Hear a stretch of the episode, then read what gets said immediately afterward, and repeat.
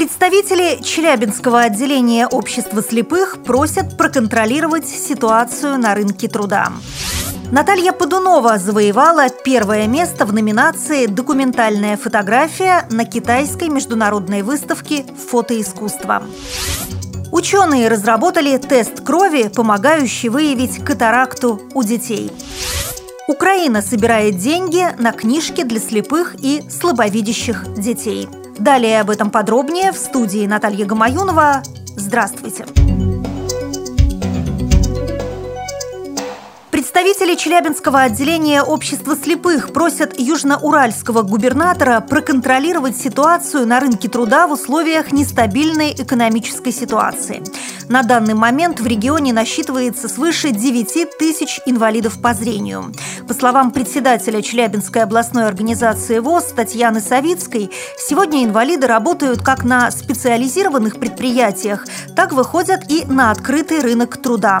Среди незрячих распространены профессии массажистов, психологов, системных администраторов и работников муниципальной службы. Между тем, инвалиды по зрению, работая в социально ориентированных организациях, попали в экономические ножницы. В результате наступившего на предприятиях кризиса незрячих отправили в отпуска без компенсации заработной платы.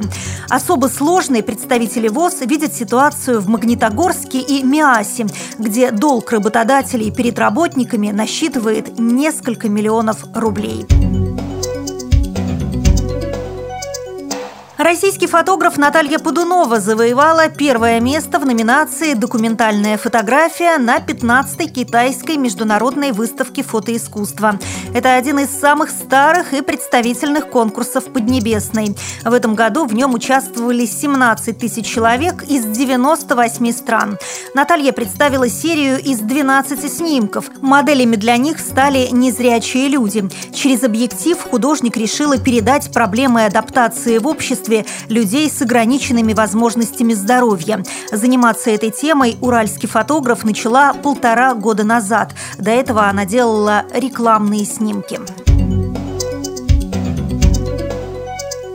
К международным новостям. В Великобритании ученые из Манчестера разработали тест крови, помогающий выявить катаракту у детей.